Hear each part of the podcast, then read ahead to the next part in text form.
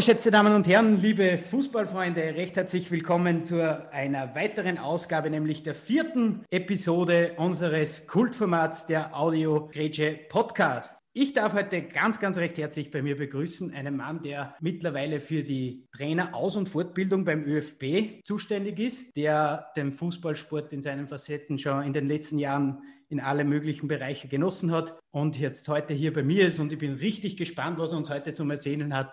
Recht herzlich willkommen bei der Audiogrätsche, lieber Oliver Lederer. Servus. Ja, freut mich, dass wir die Verbindung herstellen haben können zu dir. Wie gesagt, ist ja heute einmal nicht so sehr St. Martin-lastig das Thema. Du bist, wie gesagt, jetzt mittlerweile der Leiter der Trainer Aus- und Fortbildung beim ÖFB. Hast, ich muss die leider gleich korrigieren. Okay. Ähm, der Gesamtleiter ist äh, der von uns geschätzte Thomas Eidler. Also ja. der ist der Gesamtleiter in der Trainer Aus- und Fortbildung im ÖFB. Und unter seiner Führung darf ich einer der drei Bereichsleiter sein. Und äh, okay. äh, das ist meine Aufgabe in der Trainer Aus- und Fortbildung. Die weiteren Bereichsleiter sind der Franz Brunweiser und genau. der Alexander Dierriedl. Richtig. Und äh, wie teilt sich das dann zwischen euch drei auf?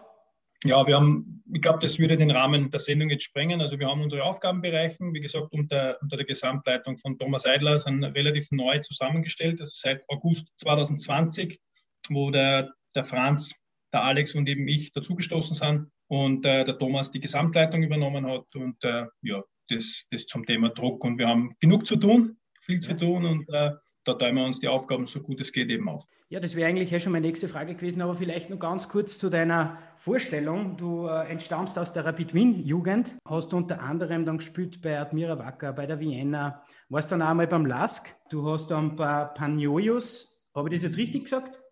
Paniojus in ja. Griechenland einmal spielen dürfen und warst unter anderem auch sehr, sehr erfolgreich als Trainer mittlerweile bei Admira Wacker Wödling in der Saison 2016, 2017 habt ihr da einen großartigen sechsten Tabellenplatz errungen. Das ist eigentlich für Admira-Verhältnisse, glaube ich, relativ gut.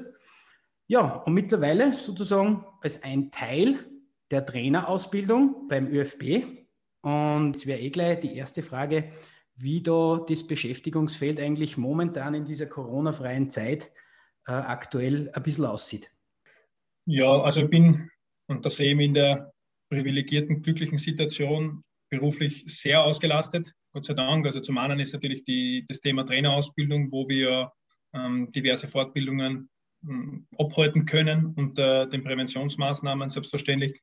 Und äh, ja, bin auch ähm, sehr, sehr beschäftigt, was das Thema äh, Nationalmannschaft, U16-Nationalmannschaft betrifft. Also da ist es ohnehin so, dass wir ja laufend mit meinem Trainerteam immer wieder versuchen, mit den Akademien auch wieder unter Berücksichtigung der Situation, äh, Präventionsmaßnahmen und so Spiele uns anschauen können, äh, Spieler sichten, Spieler scouten und einfach versuchen, da die, die besten Jungs in Zusammenarbeit mit den Akademien, mit den Leitern, mit den Trainern, die besten Jungs für den jeweiligen Jahrgang zu finden. Also es ist immer was zu tun und äh, ich kann es nur nochmal wieder, äh, wiederholen. Ich sehe mich da in einer sehr, sehr glücklichen, privilegierten Situation, dass ich meinen Beruf ja beinahe uneingeschränkt ausüben darf. Das ist schön, diese Situation hat jetzt momentan wahrscheinlich sicher nicht jeder. Wenn ich fragen darf, wie groß ist da euer Trainerteam? Also das Trainerteam an sich ist, äh, besteht aus einem, aus einem Co-Trainer, das ist der Domi Darasch, ähm, hm. am Analysten, das ist der Maximilian Dollar, dann ähm, der Manu Weber als Athletiktrainer, der Tormann-Trainer ist der Wolfi Knaller und dann haben wir noch ein Funktionsteam unter den ja, die Physiotherapeuten, Ärzte und ich glaube in Summe sind wir zehn, zehn Betreuer die das Funktionsteam ausmachen. Und ist natürlich eine großartige Geschichte und garantiert natürlich auch eine sehr, sehr professionelle Betreuung unserer größten Talente des jeweiligen Jahrgangs. Ja, natürlich als gute Vorbereitung, wie man es als Podcaster macht, habe ich noch deine Arbeit zur UEFA Pro-Lizenz äh, gelesen, die du ja inne hast. Und dementsprechend weiß ich ja, dass ja ein moderner Trainer, schreibst du da, äh, ja mehr als Koordinator dient. Im Vergleich zu früher hat sich einfach der Staff wesentlich verbreitert. Wie ist da der ÖFB im, im Verhältnis zu, zu, zu anderen äh, Nationalmannschaften professionell aufgestellt, deiner Meinung nach? Also vergleichen mag ich weder, weder Menschen miteinander noch Verbände oder Vereine. Ich kann nur für uns, also für den ÖFB sprechen. Und äh, da ist es aus meiner persönlichen Sicht so, dass wir sehr, sehr professionell aufgestellt sind, dass wir aus meiner Sicht vieles richtig gut machen, dass wir versuchen, immer irgendwo innovativ zu sein, innovativ zu bleiben aber natürlich gibt es irgendwo immer Potenzial äh, zur Verbesserung und äh, das streben wir natürlich an. wir haben im Augenblick auch wieder mit dem Günter Kreisel jemanden als B12, einen neuen B12-Leiter dazu gewonnen, der sich um die Talente kümmert. Wir haben mit dem Martin Scherb jemanden, der die Gesamtleitung in der, in der Talenteförderung übernommen hat. Also auch Manpower, die im ÖFB dahinter ist, die wirklich ihre besten Talente auch zu finden, zu finden und die Akademien, soweit es möglich auch zu unterstützen, damit uns ähm, kaum Talente verloren gehen und dass wir im Sinne des österreichischen Fußballs eben Spieler entwickeln, die dann eben auch im, im A-Nationalteam zur Geltung kommen oder eben auch im Ausland tätig sind. Ja, und da kommen wir eigentlich gleich zum nächsten Punkt. Äh, dadurch ist nämlich auch der Zusammenhang mit äh, St. Martin irgendwo hergestellt worden. Es gibt nämlich zwischen uns Schnittpunkte und der eine ist natürlich die Trainerausbildung, die du mit dem Dominik nimmer voll machst, beziehungsweise leider nur die Zeit nicht gehabt hast, dass du das machst, aufgrund von Corona natürlich. Und in Jakob Fürutter haben wir es geschafft, dass wir aus St. Martin ein Talent in die Nationalmannschaft bringen, beziehungsweise in den Selektionsvorgang der Nationalmannschaft. Ich weiß noch nicht, ob der mittlerweile schon abgeschlossen ist. Aber du hast letztes Jahr die U15-Nationalmannschaft sozusagen äh, begleitest die und wirst dann nächstes Jahr in die U16 aufsteigen. Wie sind deine ersten Eindrücke dieses Jahrgangs, beziehungsweise auch vielleicht die Eindrücke, die du gegenüber Jakob gewonnen hast? Ja, also zum einen durch die Umstrukturierung habe ich jetzt ähm, weg von den 2006ern, also ich habe begonnen mit dem Jahrgang 2006, wo der Jakob reinfällt, die habe ich übernommen, da habe ich die, die gesamte Sichtung mit meinem Trainerteam übernommen. Und äh, durch die Umstrukturierung ist es jetzt im Winter so gewesen, dass ich die 2005er übernommen habe, also den Jahrgang, wo der Jakob dabei ist. Die 2006er hat der Manfred Czak jetzt wieder übernommen. Mhm. Und ähm, ja, grundsätzlich ist es so, dass der, der Sichtungs, diese Sichtung noch nicht abgeschlossen ist, logischerweise. Es wird ja nie abgeschlossen sein, denn ich glaube, gerade in dem Alter ist es eben so, dass ähm, Spieler mal ja, mehr imstande sind, ihr Talent zu, zu zeigen. Auf der anderen Seite dann wieder, ja, vielleicht durch die Pubertät oder durch so viele andere Gründe im Augenblick nicht in der, imstande sind, ihr volles Potenzial abzurufen. Und da ist es eben so, dass die Sichtung nie abgeschlossen wird und dass wir uns auch, wir uns selbst Zeit geben, aber in erster Linie auch den Jungs Zeit geben. Und ähm, da ist eben der Jakob Anna von, von vielen wirklich talentierten Spielern in diesem Jahrgang 2006. Und welche Eindrücke hast du äh, von ihm die paar Tage äh, gewonnen? Jakob ist ein Spieler, also wir, wir haben natürlich auch im ÖFB unsere, unsere Leitlinien, wie wir, nach denen wir Spieler beobachten, Kriterien, nach denen wir Spieler versuchen zu bewerten, damit uns eben so wenig wie möglich an Talent verloren geht. Und der Jakob war Spieler. Also ich habe hab zumindest den Eindruck gehabt, gemeinsam mit seinem AK-Trainer und AK-Leiter, gemeinsam mit meinem Trainerteam, dass wir da einen Spieler ähm, vor, uns, vor uns hatten, der der für Seite sehr reif gewirkt hat, der im Umblickverhalten, in der Lösungsfindung sehr, sehr, sehr, sehr weit war. Und äh, das spricht vieles für ihn, aber ich glaube, jedes weitere Kompliment würde den Druck auf ihn erhöhen. Mhm. Und deswegen sparen wir jetzt den Rest. Aber er ist wie so viele andere in diesem Jahrgang eben wirklich talentiert, bringt sehr viel mit. Das ist ja der Zweck des Talents. Und von daher, ja, es, es rinnt noch viel Wasser in die Donau. Man wird sehen, wo der Weg hinführt, aber er bringt sehr vieles mit das hört man natürlich gern und vor allem natürlich, wenn das, äh, wenn das Talent aus dem eigenen Ort kommt, freut uns das natürlich ganz, ganz besonders. Wie stark wird eigentlich die Athletik, sage ich jetzt mal, in eurem Jahrgang schon gewichtet? Ist das schon ein Faktor, der für euch äh, wesentlich ist oder schaut man da eher ein bisschen auf das Fußballerische im Gesamten? Also grundsätzlich wissen wir natürlich schon, ob der Bedeutung des athletischen Aspekts beim Spieler, aber zuallererst reden wir eben von einem Fußballspieler, und da gibt es äh, schon deutlich prominentere Gewichtung Richtung Spielintelligenz, Handlungseffizienz und äh, eben alles, was ein Spieler, was ein Spieler ausmacht. Also das steht bei uns ganz klar im Vordergrund. Und der athletische Teil läuft ja mehr so nebenbei. Ja, wir haben natürlich unsere Testbatterien, unsere Testparameter, äh, wo wir die Spieler immer wieder laufend kontrollieren.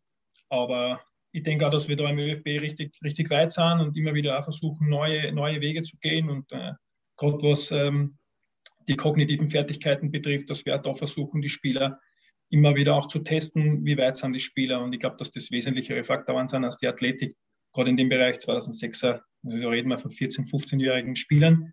Und ähm, da sind manche noch gar nicht in der Pubertät, manche sind schon sehr weit fortgeschritten. Es gibt äh, retardierte, akzelerierte Spieler. Da macht das Testen noch aus athletischer Sicht wenig Sinn. Und äh, von daher ganz klar im Vordergrund der fußballerische Aspekt, also der Spieler, ganz klar im Vordergrund. Wenn du jetzt als ÖFB-Delegiert einen Amateurtrainer von uns treffen würdest und ihm Tipps geben könntest, wie man ein Nachwuchstraining, sage ich jetzt einmal vom Alter her, richtig äh, steuert, beziehungsweise wo man gewisse Schwerpunkte setzt. Wie würde das aus deinem Mund sich anhören? Ich hoffe, du oder ihr seid jetzt nicht enttäuscht, weil es ist relativ simpel und banal. Also zum einen würde ich sagen, nicht zu früh selektieren. Also das ist ein ganz ein, ein wichtiger Punkt, nicht zu früh selektieren. Es gehen so viele Talente verloren, weil wir so viele Aspekte in der Entwicklung eines Spielers, und das betrifft nicht nur den Fußball, sondern generell Spielsportarten an sich, ähm, gehen so viele Talente verloren, weil wir zu früh bewerten, zu früh selektieren. Und äh, ja, dann ein Tipp, äh, keine Angst. Also Kinder und Jugendliche sind keine kleinen Erwachsenen. Also sie lernen auch äh, durch Spiel. Und wenn man so ein bisschen einen Einblick in die Ge Gehirnforschung hat, dann, dann einfach immer versuchen, das Spiel in den Mittelpunkt zu rücken und äh, die Kinder entdecken lassen, Jugendliche entdecken lassen, die Ergebnisse tatsächlich hinten anstellen. Die sollten keine dominante Rolle spielen. Am Ende des Tages wissen wir schon, wir wollen, wir, wir wollen keine, keine guten Verlierer heranerziehen, das nicht. Aber wir müssen eben mal den Spielern mitgeben, dass äh, zum Fußballspielen Siegen und Verlieren gehört und sie brauchen Zeit. Und bitte Norme, und da werde ich nicht müde, das vielleicht auch nochmal zu wiederholen, nicht zu früh selektieren.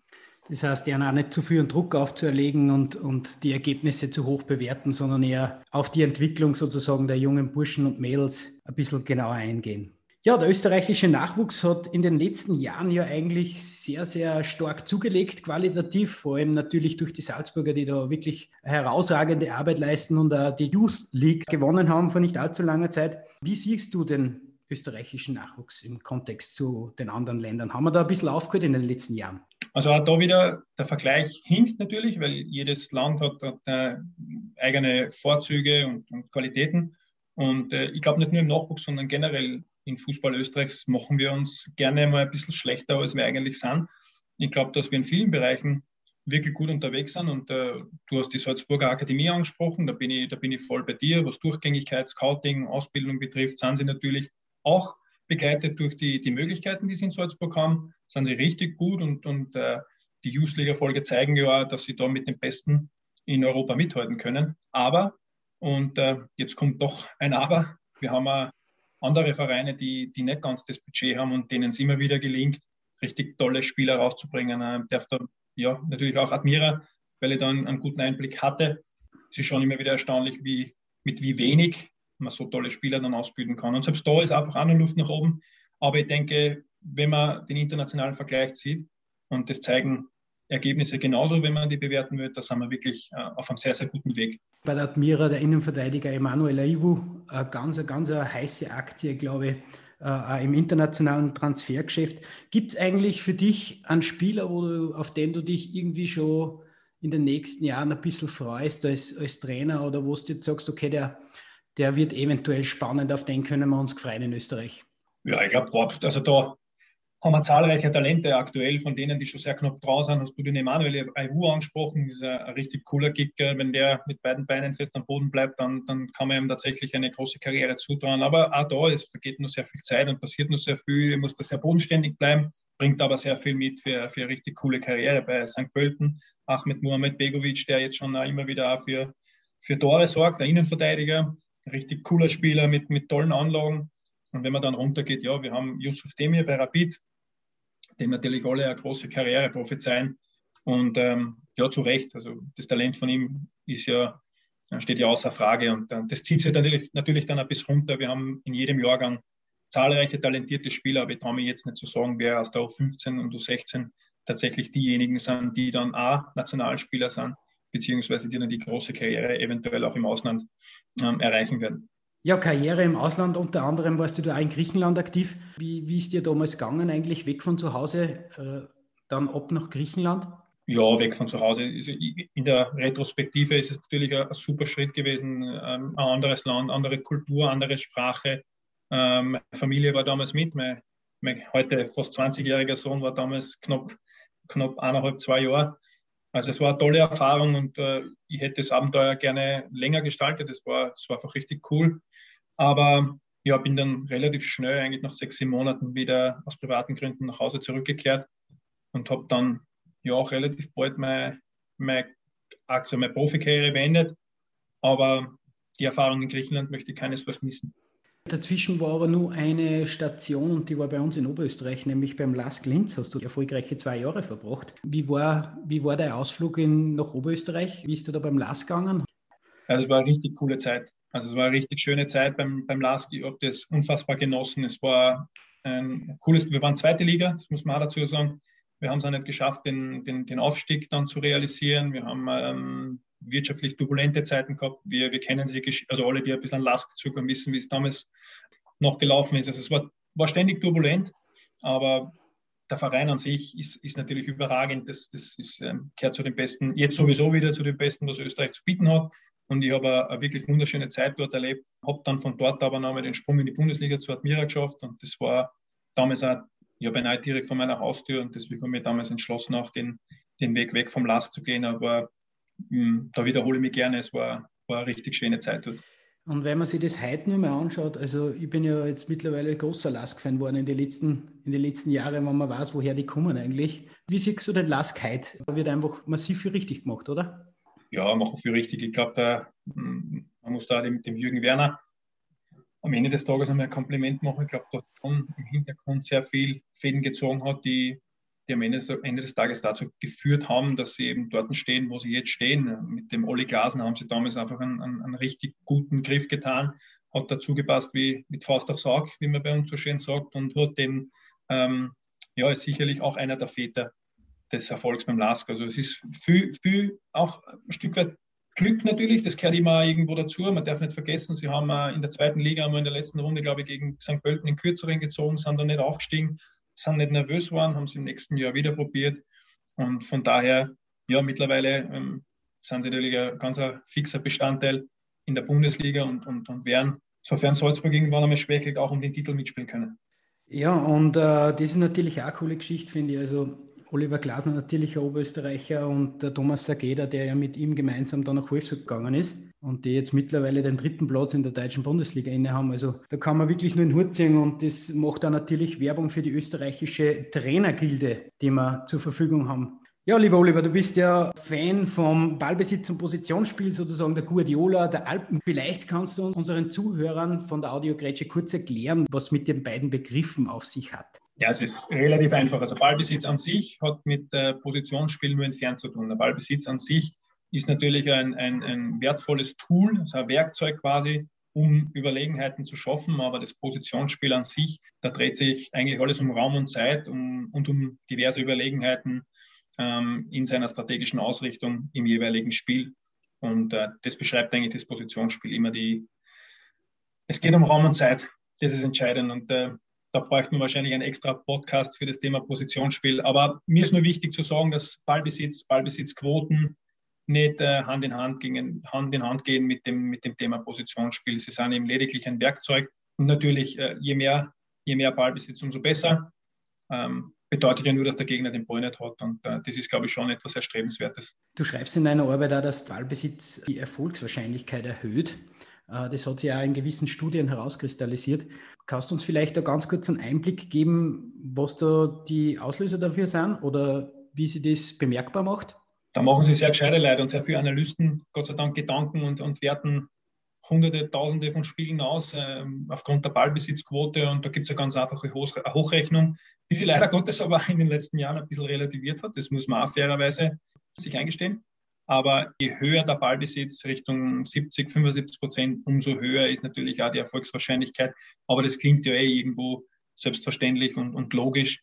Aber wie gesagt, das relativiert sich alles ein bisschen. Und ich würde wirklich davon abraten, diese gern hergenommene Ballbesitzquote irgendwas Parameter herzunehmen für, für gutes oder schlechtes Fußballspiel. Es ist lediglich ein kleiner Teil und hat mit dem Thema Positionsspiel nur, nur am Rande beziehungsweise dient dem nur als Werkzeug. Ja, ein richtiger ähm, Ballbesitz-Fanatiker ist ja der Pep Guardiola, der mittlerweile Manchester City trainiert und der hat um das Jahr 2010 natürlich in Barcelona sein Zepter geschwungen und ich finde ja, für mich die beste Mannschaft, die ich jemals Fußball spielen gesehen habe, also Fußball Richtung Perfektion hin. Was waren da für die die damaligen Erfolgsfaktoren, die es gegeben hat? Und äh, mittlerweile sind sie ja jetzt nicht mehr ganz so erfolgreich, beziehungsweise kommt es da immer darauf an, wie man es bemisst. Wie würdest du das vergleichen, das Ganze? Äh, ja, ich muss ein bisschen ausholen, glaube ich, weil es mehrere Ebenen gibt, die, die die Situationen voneinander unterscheiden. Zum einen ist es so, vielleicht die sportpolitische Ebene. Es war ein Präsident und dann der nächste Präsident und mit dem Präsidentenwechsel hat sich irgendwo auch die Transferpolitik ein wenig geändert und ist äh, ein Stück weit abgewichen von diesen eigenen Talenten aus La Masia, was ich persönlich sehr schade finde, aber okay, das ist jetzt eine vereinspolitische Angelegenheit. Ähm, dann geht es weiter in eine Ebene tiefer, dass man die Sportpolitik wieder, gleich wieder verlassen. Das ist so ohnehin langweilig.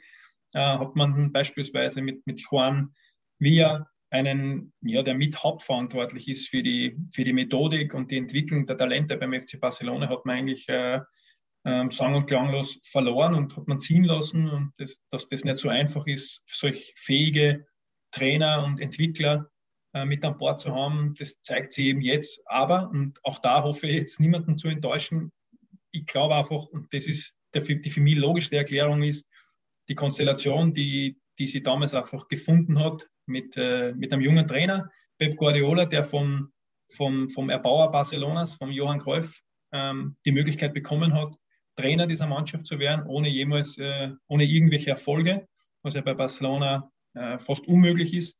Dann hat man dort Spieler gehabt, die normalerweise den Kosten voller Pokale haben müssen für den Weltfußballer. Da spreche ich Xavi, Iniesta, ähm, zum Teil auch ja, Piquet, Busquets an.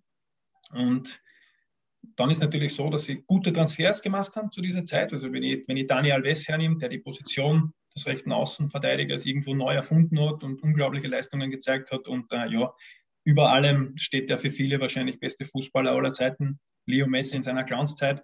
Also ich glaube auch, dass das ein Stück weit Glück ist, was da passiert ist, dass sie einfach richtig, richtig fähige Menschen getroffen haben, zum richtigen Zeitpunkt am richtigen Ort waren und dann etwas Großartiges entstehen haben lassen.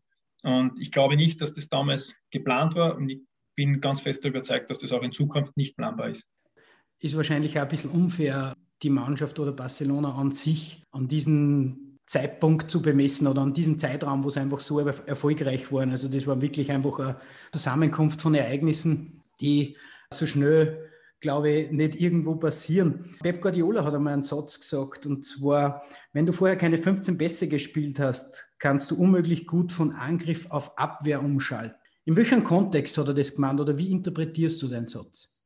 Ja, das ist ein interessanter Satz von ihm und der oftmals in, in, aus für mich in einem falschen Zusammenhang steht, weil äh, im, gleichen, im gleichen Atemzug sagt äh, Ralf Rangnick, dass es unmöglich ist, ähm, oder dass die, die höchste Wahrscheinlichkeit auf Torerfolg circa 10 Sekunden, die ersten 10 Sekunden nach Ballgewinn ist. Und äh, die Interpretation von Pep Guardiola ist relativ einfach. Er spricht einen formierten Gegner an. Also das heißt, er glaubt, dass es sehr, sehr schwierig ist, einen Torerfolg zu erzielen, wenn du auf einen formierten, tiefstehenden Gegner triffst und äh, eben keine 15 Pässe spielst, dass der Gegner kaum aus seiner Formation gelockt wird, dass die Struktur überhaupt nicht äh, gefährdet ist, dass der Gegner überhaupt nicht gezwungen ist, Räume zu öffnen, Schnittstellen aufzumachen, Passfenster zu öffnen und eben Räume, torgefährliche Räume zu eröffnen. Und ich glaube, das ist die Interpretation von Pep Guardiola, bezieht sich eben auf einen, auf einen, einen sehr gut formierten Gegner, hingegen die Aussage von Ralf Rangnick auch, auch richtig, dass die große Wahrscheinlichkeit auf einen Torerfolg unmittelbar nach Ballgewinn ist. Es sind ja in Wirklichkeit unterschiedliche Zugänge zum Fußball äh, unterscheiden sich äh, relativ stark, weil, wie du gerade vorhin gesagt hast, natürlich das eine eine organisierte Mannschaft betrifft und das andere natürlich eine unorganisierte Abwehr irgendwo auch betrifft, äh, was man ganz schön, glaube ich, auch im Salzburger beziehungsweise Leipziger Fußball oder bei anderen großen Mannschaften in Europa sehen kann. Wie schwierig glaubst du als Barcelona-Fan ist es, so eine erfolgreiche Generation zu verabschieden und, und einfach einen dementsprechenden Umbruch herbeizuführen? Du hast zuerst was Richtiges gesagt, nämlich äh, ich glaube, dass, dass es extrem unfair wäre, alle anderen Mannschaften in Barcelona jetzt an dieser Mannschaft zu messen. Weil ich glaube, dass wir dort auch das, was du richtig gesagt, Fußball nahe an der, für viele nahe an der Perfektion gesehen haben. Und es wäre einfach hm, ja, unfair, andere an dieser Mannschaft zu messen, weil die Konstellation einzigartig ist. Und ähm, das kommt halt ja, wenn überhaupt alle paar Jahrzehnte mal vor, dass eine Mannschaft so solche Leistungen abrufen kann und äh, über Jahre hinweg den Weltfußball so dominieren kann. Also das war schon einzigartig. Und von daher, ja, ich glaube, dass man das, der Druck in Barcelona und die, die Ansichten beziehungsweise die Forderung an die Mannschaft wird immer sein, so zu spielen, wie es damals war, aber das, das ist einfach nicht möglich, weil eben Zufall und Glück auch eine Rolle spielen und äh, vielleicht gar nicht so ein kleiner, wie wir oft glauben. Und äh, ich glaube, dass viel, viel weniger planbar ist, als wir uns es oft zutrauen. Wie siehst du das Ballbesitzspiel von damals? Also ist das, ist wieder im, im, im, modernen Fußball ist einfach viel, viel mehr auf Tempo ausgelegt, viel, viel mehr auf Umschaltmomente und es wird halt einfach wirklich schneller nach vorne gespielt. Zumindest hat man so den Eindruck, wenn man sich das als Laie, so wie ich ja bin, anschaut. Hat sich da der Trend irgendwo auch ein bisschen verändert? Also ich glaube, dass alles, was wir erleben, schon mal da war und irgendwo Varianten sind. Es erfindet keiner das Rad der Zeit neu. Und äh, ich glaube auch, dass es, äh, wenn man den, den Ballbesitz Fußball, wie er so oft tituliert wird, hernimmt, dann ist er ja fast wie eine Katze, der ein Leben hat. Äh, wie oft der schon tot geredet wurde und tot gesagt wurde, ist eh schon phänomenal und trotzdem lebt er natürlich immer. Ich, ich, bin, ich bin eigentlich jemand, der versucht, im Fußball ähm, allem irgendwo eine Chance zu geben. Am Ende des Tages zu dem Bereich, äh, von dem wir jetzt reden, nämlich Barcelona, ähm, La Liga oder wie auch immer, in diesen Bereichen zählt ja ohnehin nur ähm, der Erfolg, die Tabelle und sonst nichts. Und ich denke, da hinterfragt da keiner den, die, die Art und Weise, wie dieser Erfolg zustande kommt. Äh, ich, ich bin der Meinung, dass ja, wir unterscheiden müssen auch zwischen Profifußball auf der einen Seite und Entwicklungsfußball. Und da bin ich schon wieder ganz anderer Meinung, weil ich glaube dann schon, dass es für einen Spieler, der mit Ball viel mehr zu seiner Entwicklung beiträgt, als, als vielleicht der Verzicht auf den Ball, wenn ich es jetzt ganz provokant formulieren darf. Also da, da habe ich schon noch eine klare Meinung. Aber da rede ich eben von, vom Jugend- und Entwicklungsfußball und nicht vom, vom Fußball, wo die Luft sehr dünn ist, wo es eben darum geht, äh, behalte ich meinen Job als Trainer oder eben nicht. Verstehe ich schon, dass dann der ein oder andere vielleicht einmal ähm, versucht, den vermeintlich einfacheren Weg zu gehen, ähm, wenn ich das so bezeichnen darf. Aber wie gesagt, ich glaube, man sollte eine klare Trennlinie haben zwischen Profi- und Entwicklungsfußball. Ja, vielleicht um das Ganze abzuschließen, es ist ja leider Gottes so, dass man in Barcelona einfach auch irgendwie die, die Vorstellung hat, dass man nicht nur erfolgreich Fußball spielen muss, sondern einfach auch eine gewisse Art und Weise Fußball zu spielen lassen muss. Äh, es, es, es genügt nicht, wenn ich einen Gegner zwei äh, eins schlage oder irgend sowas, sondern man muss da wirklich dominant auftreten. So zumindest hat man irgendwie das Gefühl, wenn man da im Stadion sitzt. Aber was mich jetzt nur in dem Fall interessiert, ist es auch möglich, deiner Meinung nach, im Amateurbereich sage ich jetzt einmal, ähnlich dominant, ballbesitzorientiert aufzutreten? Oder braucht es dazu einen Xavi und einen Iniesta? Na, also ganz klares Ja von mir. Natürlich ist es möglich, und zwar in jeder Liga. Nur natürlich äh, irgendwo auch seine, seine Vorstellungen dem anpassen, was zur Verfügung steht, ähm, welche Spieler tatsächlich in, in meiner Mannschaft stehen. Aber ich kann da, einfach ein konkretes Beispiel geben, wenn ich heute sage, ich, ich muss einen 70-Meter-Ball spielen aus der Innenverteidigung auf meinen Stürmer, der im Rücken den größten Innenverteidiger vom Gegner stehen hat, den Ball sichern muss, bis alle nachrücken. Oder ob ich meinen Pass von IV auf 6, 8 oder AV spiele auf, auf 10, 15 Meter, dann frage ich mich, stelle ich immer provokant die Frage, was ist einfacher? Und ich glaube, wir alle werden zu dem schnellen Schluss kommen. Aber am Ende des Tages muss das jeder für sich selbst entscheiden. Natürlich ist die ist die, die technische Fehlerquote in einer unteren Amateurliga höher, aber ich glaube dann doch, dass, dass mehr Raum zur Verfügung steht, mehr Zeit zur Verfügung steht in, in solchen Ligen und der Gegner eben auch nicht Real Madrid oder wie auch immer hast, sondern eben dann auch eine, eine, ein Gegner aus, Amateur, aus dem Amateurbereich ist. Von daher ein ganz geiles Jahr von mir und äh, bitte den Mut zum Spiel mit dem Ball. Äh, ist natürlich auch immer eine Sache der Drucksituation. Also wenn man da jetzt natürlich den Außenverteidiger massiv unter Druck setzt, ist wahrscheinlich die lange Kugel am Gescheitern. Aber ich weiß, was du meinst. Also von der Wahrscheinlichkeit her wirst du halt erfolgreicher sein, wenn du jetzt 15 Meter Pass spielst, als wie wenn du jetzt als Innenverteidiger die lange Kugel wöst auf dem Stürmer fahren. Gibt es eigentlich im ÖFB... Wobei, wenn ich, Entschuldigung, dass ich da jetzt, der, dass ich da reingrätsche, im ja. Podcast entsprechend der Name. Also es gibt da so ein Sprichwort, es, es, es gibt keinen kurzen oder langen Ball, sondern es geht immer um den richtigen Ball. Und auch das ist irgendwo so, glaube ich, ähm, noch ein, ein, eine Fehlinterpretation beziehungsweise ein Gerücht, dass äh, Positionsspiel oder Tiki-Taka, wie es genannt wird, mhm. und, und Ballbesitzspiel eben auch immer verwechselt wird und das sage ich bewusst jetzt verwechselt wird äh, mit dem ständigen Kurzballspiel. Das, das stimmt so nicht. Also auch Positionsspieltrainer nehmen den langen Ball, wenn er erfolgsversprechend ist und vielleicht das Beispiel Manchester City anzuführen. Die haben mit Ederson einen Dormann, der ohne Probleme 70, 75 Meter besser spielen kann und die auch spielt. Aber natürlich kommt es immer auch darauf an, Und da sind wir wieder bei der Struktur des Gegners. Was bietet der Gegner an? Welche Räume öffnen wir, können wir als, als, als Mannschaft öffnen? Und welche Räume ist der Gegner auch zuzuöffnen? Und das ist irgendwo also dieses ständige Schachspiel. Und Positionsspiel hat ja irgendwo einiges mit Schach zu tun. Es geht eben um die, die Art und Weise der Überlegenheit in Raum und Zeit. Äh, heißt aber im, im, im, gleichen Aspekt, das heißt, wenn man, man kann auch mit, mit Ballbesitzspiel oder mit Positionsspiel einfach dem Gegner seine eigene Struktur irgendwie aufzwingen, oder? Absolut, genau. Darum geht es. Einfach der Ball bewegt den Gegner. Das ist einer, so, so einer der, der, der, Leitlinien, die man sich so einprägen kann. Und natürlich, ich meine, wir haben alle irgendwo, egal wo wir Fußball gespielt haben, ob es im Park war oder ob es vielleicht in, in, einer Amateurliga war oder vielleicht ein bisschen höher, egal wo. Ich, glaube, dass, dass jeder von uns in erster Linie zum Fußballspielen angefangen hat, weil ihn das Spiel mit dem Ball interessiert hat, weil wir einfach äh, gern, gern ähm, ja, Fußball spielen mit dem Ball, miteinander. Und ich glaube, das ist so irgendwo der Grundgedanke im Fußball, Tore zu erzielen, offensiv zu denken und, und irgendwo kann ich nicht so viel anfangen damit, wenn man, wenn man ständig vom Spiel gegen den Ball spricht, weil es ja sowieso was ist, was, was so automatisch ergibt. Also es wird keine Mannschaft 100% Ballbesitz haben. Das ist einfach auf, aufgrund der Logik des Spiels unmöglich.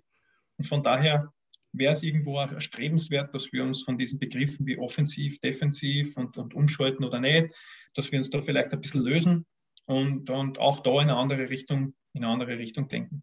Wie schaut das seitens des ÖFB aus? Also gibt es da jetzt äh, vom Thomas Eidler irgendwie eine Vorgabe oder arbeitet ihr da im Team und gibt es da sowas wie eine gewisse Spielidee, wie man auftreten möchte?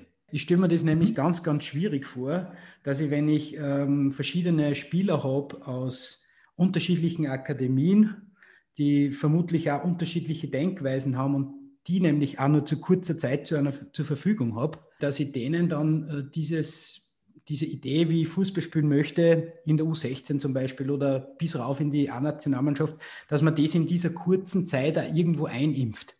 Ja, natürlich ist es so, dass wir eine gewisse Idee, nicht nur, nicht nur eine Spielidee verfolgen. Spielphilosophie finde ich immer sehr, sehr hochtrabend und ich weiß, es wird oft gewünscht. Spielphilosophie ist aber nichts anderes als, ich glaube, es gibt einen Spruch, Philosophie ist das Abfallprodukt der Langeweile.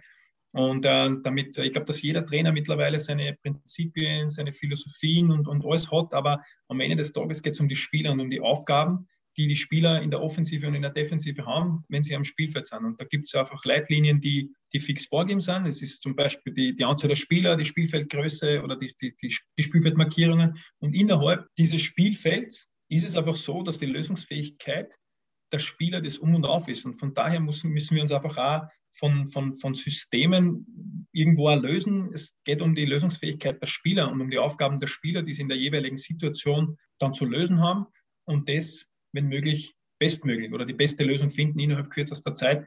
Und dann, glaube ich, können wir auch den nächsten Schritt machen, weg von, egal ob du jetzt 1, 4, 3, 3 spielst oder, oder was auch immer.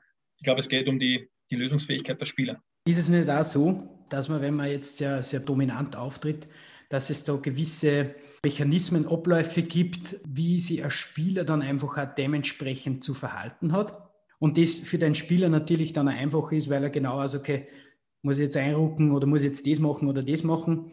Aber gibt man da nicht einen gewissen Rahmen dann auch vor? Hm. Das ist eine gute Frage.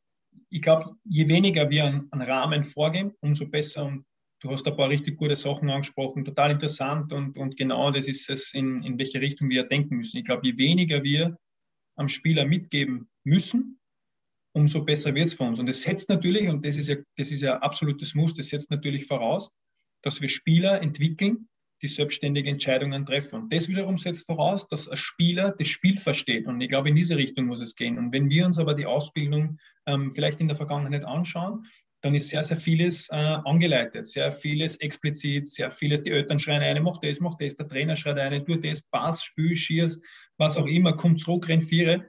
Und wenn man dann schaut, die besten Spieler, ja, und, und ich, ich glaube, dass da, dass einfach da der, erstens die, diese Entdeckerlust der Spieler irgendwo verloren geht und, und jedes Kind, jeder Spieler will selbst irgendwo Teil des Prozesses sein, Teil, ähm, der will teilnehmen an einem gestalterischen Prozess und äh, dorthin müssen wir gehen. Und das setzt natürlich voraus, dass, dass ein gewisses Spielverständnis vorhanden ist. Und wenn das vorhanden ist, glaube ich, dann, dann ist es für uns auch draußen nicht mehr wichtig, ob wir sagen, lass die fallen oder geh tief, sondern dann ist einfach ein Verständnis für Raum und Zeit vorhanden. Und dann ist ein Verständnis auch für das Spiel. Und ich glaube, dann geht es in, in eine, richtig coole Richtung, wenn wir lauter solche Spieler entwickeln, die, die eine hohe Entdeckerlust, die eine hohe Entscheidungsfreudigkeit, die einen Mut zum Risiko haben und ähm, ja, die auch eine gewisse Handlungseffizienz dann, dann mitbringen, um erfolgreich Fußball spielen zu können. Das heißt, du ähm, würdest dir wünschen, dass die Spieler viel, viel kreativer sind, nehme ich jetzt einmal an, also in der Entscheidungsfindung. Aber was mich da jetzt ein bisschen stutzig macht, ist dann nicht bei den Akademien öfters so, zumindest habe ich den Eindruck, wenn ich mir ab und zu vielleicht einmal so ein Akademiespiel anschaut, ähm, dass dort alles noch einen gewissen Schema abläuft und vielleicht es sogar ein bisschen zu viel ist?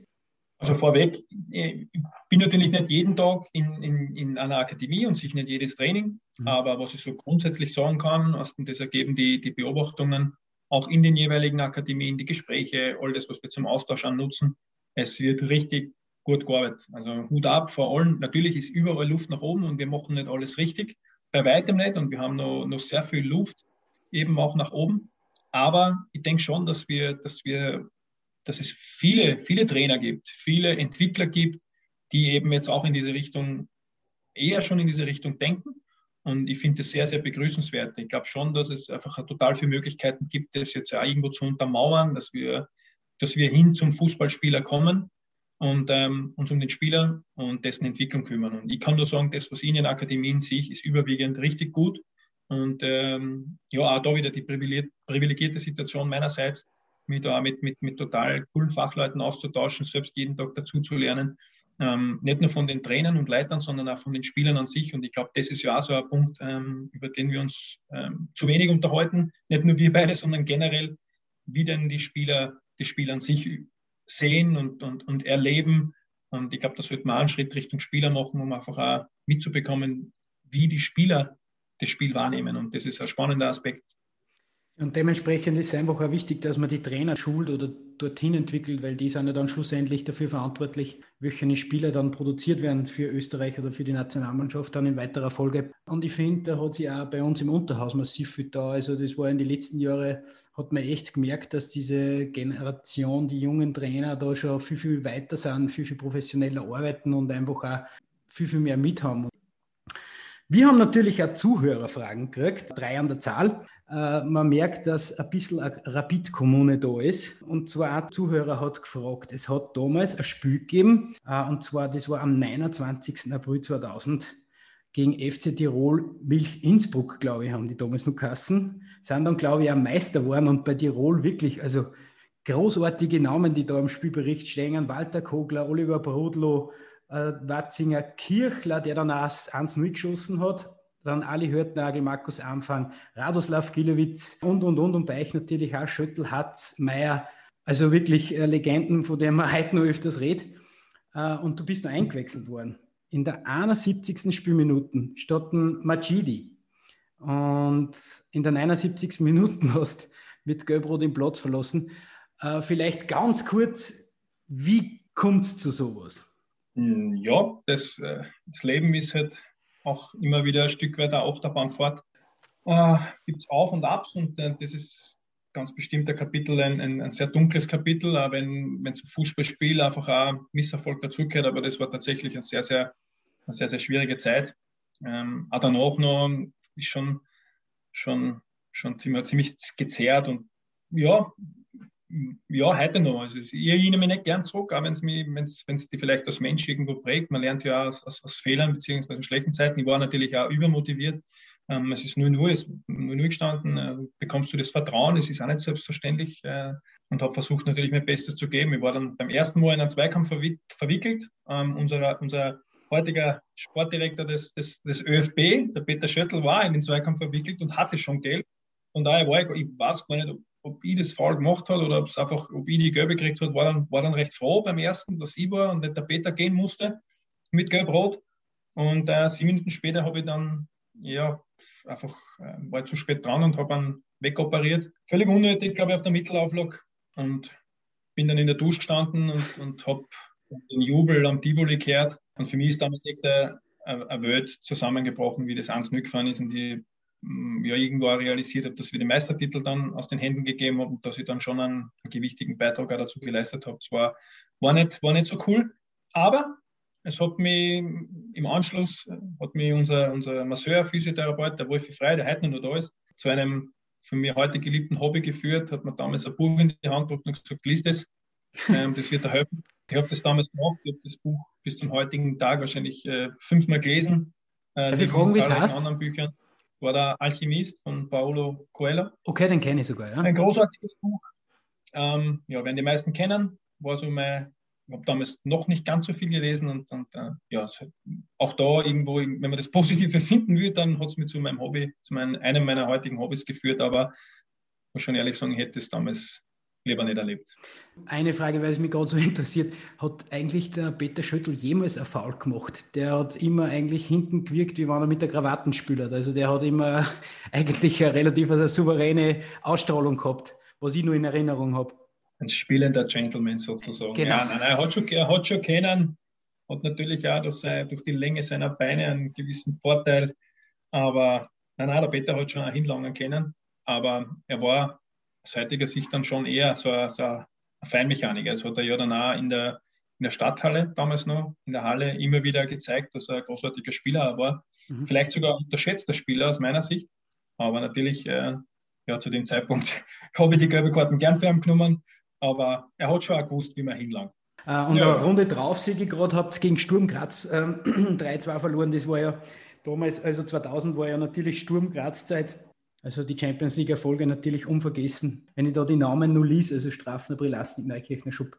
Wahnsinn eigentlich. Die nächste Frage, was sie dann noch gestellt hat, war, du bist ein großer Verfechter des Positionsspiels, wie wir schon gehört haben.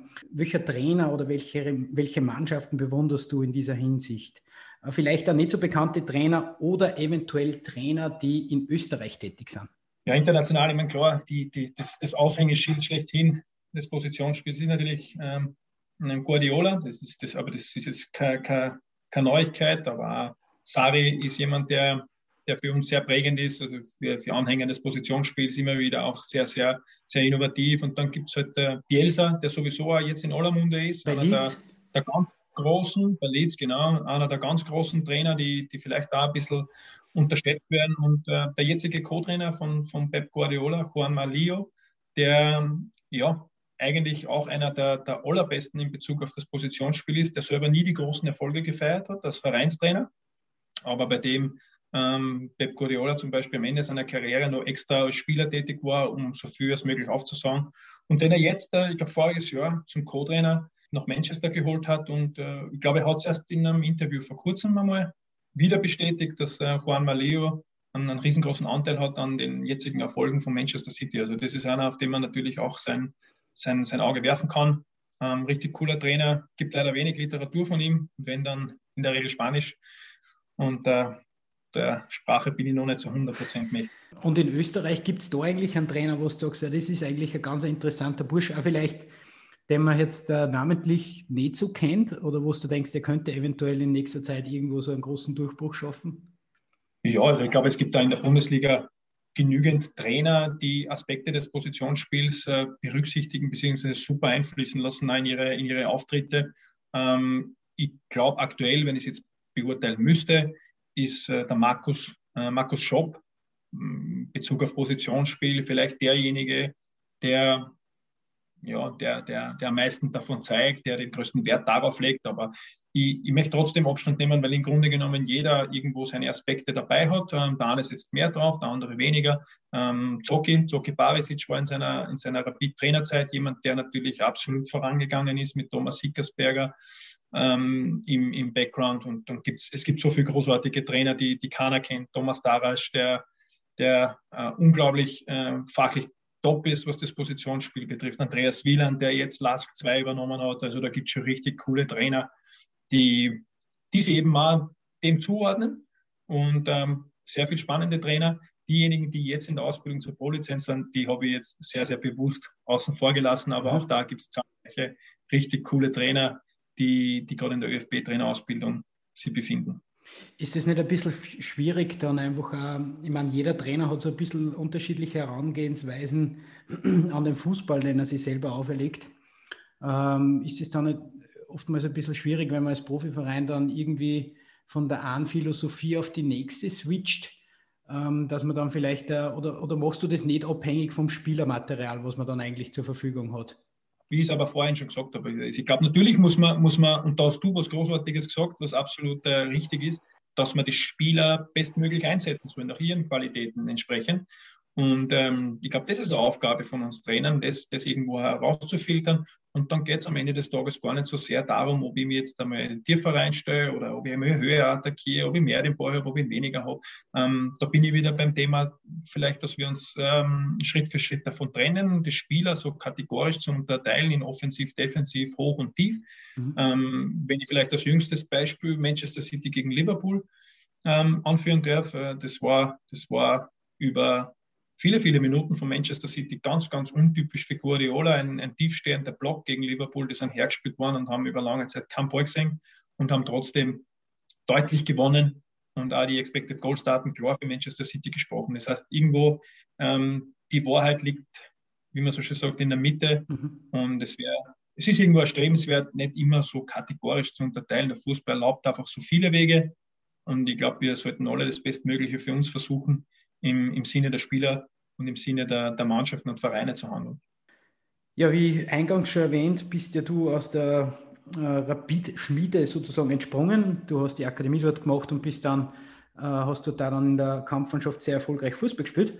Wie stark ist die Verbindung eigentlich nur zu den Grün-Weißen aus Hütteldorf?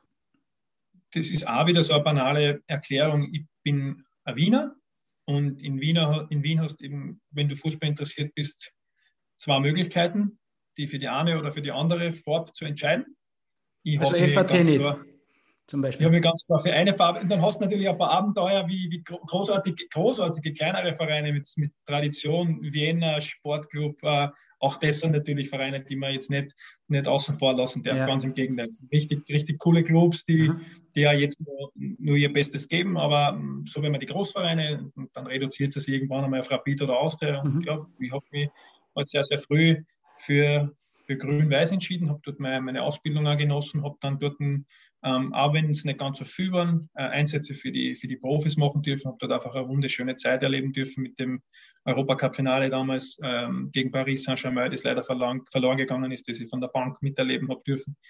Ähm, auch eine richtig coole Zeit und von daher ist es ja, äh, relativ einfach, wo, wohin meine Zugehörigkeit tendiert. Und äh, steht man da auch noch irgendwo im regelmäßigen Austausch so mit der, mit der sportlichen Führung von Rapid oder ist es äh, eher was, was, wenn man sich zufällig am Sportplatz trifft oder irgend sowas passiert? Also zum einen ist es die Situation so, dass man sie eh selten über den Weg läuft momentan. Ja, momentan. Und wenn, wenn es Berührungspunkte gibt mit, mit Rapid, dann genauso wie mit allen anderen Akademien in erster Linie. Dann ist es eben äh, mit dem Willi Schuldes oder mit dem Martin, Hiede, Martin Hieden als Talente-Coach bei Rapid. Aber genauso wie mit Rapid im Austausch steht, ist es von Berufswegen so, dass ich mit allen anderen Akademien genauso im Austausch stehe. Also da gibt es jetzt überhaupt keine, keine, Präferenz von meiner Seite. Und ähm, da muss man auch für mich ganz strikt trennen. Zum einen ist es als Privatperson irgendwo die Sympathie für einen Club, mhm. logischerweise, mit dem du auch mit dem du aufgewachsen bist, aber das, dasselbe kann ich natürlich auch eins zu eins über die Admira sagen von meiner Seite. Und auf der anderen Seite ist es beruflich und da sind für mich alle Akademien gleich, alle Spieler gleich und äh, also die Spieler sind nicht alle gleich, aber ich versuche sie alle gleich zu sehen, gleich zu behandeln und da nicht irgendwie ähm, einen Verein ob meiner Sympathie zu bevorzugen. Also da bin ich ja ganz fest davon überzeugt, dass mir das gelingt. Ja, abschließend nur. Bezug zur Kampfmannschaft gibt es keinen mehr. Gibt es keinen mehr. Okay, okay. Na, weil abschließend nur die Frage aufgetaucht ist äh, von unseren Zuhörern, wie du aktuell die sportliche Entwicklung von Rapid siehst. Auch, ich glaube, man braucht nur einen Blick auf die Tabelle werfen. Also dann muss man sagen, unglaublich, wenn es jemand sagt hätte, vor Beginn der Saison hätte jeder ähm, dankend genommen und unterschrieben und sie sind mittendrin im Titelrennen. Wer hätte das gedacht? Also das, das, das Allah spricht einfach für den Club war unter diesen schwierigen Voraussetzungen, ja, die zurzeit herrschen.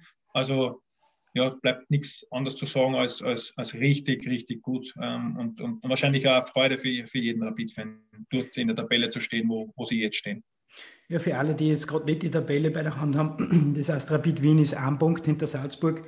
Und es haben sie ja natürlich, eh, wie du eingangs schon erwähnt hast, gewisse Talente herauskristallisiert, so wie der Yusuf Demir zum Beispiel oder der Erkan Kara, der regelmäßig in der Bundesliga trifft. Ja, wir hoffen, dass natürlich für die Grün-Weißen in Hütteldorf so weitergeht. Ich finde es natürlich super, wenn die Bundesliga an sich einfach wieder ein bisschen mehr Wettbewerb erlebt, äh, weil die letzten Jahre ja doch relativ dominant waren seitens der Salzburger. Umso schöner ist natürlich, dass da jetzt wieder Mannschaften wie Sturm Graz, Lask und so weiter, einfach Wolfsberg, was für mich auch unglaubliche Arbeit leisten, eigentlich Jahr für Jahr, äh, dass einfach wieder ein bisschen ein Wettbewerb herrscht. Das macht die Liga an sich einfach auch attraktiver und dadurch neigt man einfach auch mehr, dass man sich wieder anschaut, weil es nicht einfach weil die Partien auch spannender sind und weil es da halt wirklich nur um was geht. Äh, vielleicht abschließend, äh, die Corona-Zeit beschäftigt uns ja, du als ÖFB-Mitarbeiter. Gibt es ja irgendwelche Hinweise, wo, wo, wo man vielleicht schon sagen kann, okay, wir können vielleicht dort und da ähm, wieder mit dem Training starten oder es hängt einfach alles nur massiv in der Schwebe momentan? Also aus meiner offiziellen Position heraus kann ich gar nichts sagen. Ähm, ich glaube, dass, dass alle jene, die, die bei uns im Verband dafür verantwortlich sind, beziehungsweise ähm, dafür eintreten, mit vollster Überzeugung versuchen, das Bestmögliche auch für den Amateurfußball zu erzielen. Als Privatperson ist es mir natürlich ein großes, großes Anliegen, auch daran zu appellieren, dass, dass einfach unsere Jungs und Mädchen ähm, nicht nur Fußball spielen dürfen, sondern einfach wieder Sport betreiben dürfen. Natürlich unter ähm, Präventionsmaßnahmen und Konzepten. Aber ich glaube, jeder, mittlerweile ist wirklich jeder bereit, solche Konzepte irgendwie zu erstellen, zu erarbeiten, sie ja penibelst daran zu halten. Also es, es wäre ein riesengroßer Wunsch, ähm, die Jungs und Mädels einfach wieder rauszulassen, einfach auch wieder soziale Kontakte zu pflegen. Ich glaube schon, dass auch das Immunsystem ein, ganz zentrales Thema ist in dieser schwierigen, herausfordernden Situation, in der wir uns eh alle befinden. Und äh, natürlich geht nichts über die Gesundheit. Und da ist es auch überhaupt kein Thema, wenn man mal ähm, also nicht, eine Zeit lang nicht in Schule geht oder im, im Distance Learning ist, das ist alles okay, aber irgendwann einmal sollte man, sollte man wirklich auch wieder diese sozialen Kontakte und den Sport, sozialen Kontakte pflegen und Sport ausüben dürfen. Und gerade im Kinder- und Jugendbereich ist es für mich einfach essentiell. Und ich würde mir wirklich wünschen, ähm, dass es da bald positive, positive Entscheidungen in diese Richtung gibt. Ja, den Appell kann ich mich nur anschließen. Ich hoffe, der Herr Kogler horcht uns zu oder vielleicht der Herr Kurtscher, je nachdem. Vielleicht hat es bis nach Wien schon äh, durchgesprochen, dass wir da einen Podcast machen. Lieber Oliver, es hat mir unglaublichen Spaß gemacht. Es war wirklich cool. Ich freue mich, dass man mit so einem Fachmann einfach über das Ganze reden hat können, der einfach äh, Einsichten hat von der professionellen Seite des Fußballs. Und ich habe mir da halt ganz, ganz viel mitgenommen. Ich hoffe, unsere Zuhörer auch, bei denen mich, die mich heute ganz, ganz herzlich bedanken für die Aufmerksamkeit. Ich hoffe, es hat euch Spaß gemacht, mit dem Oliver da ein bisschen in den Austausch zu treten. Und ich hoffe, wir hören uns auch wieder bei der nächsten Folge der Audiogrätsche. Macht es gut. Bis dann. Ciao.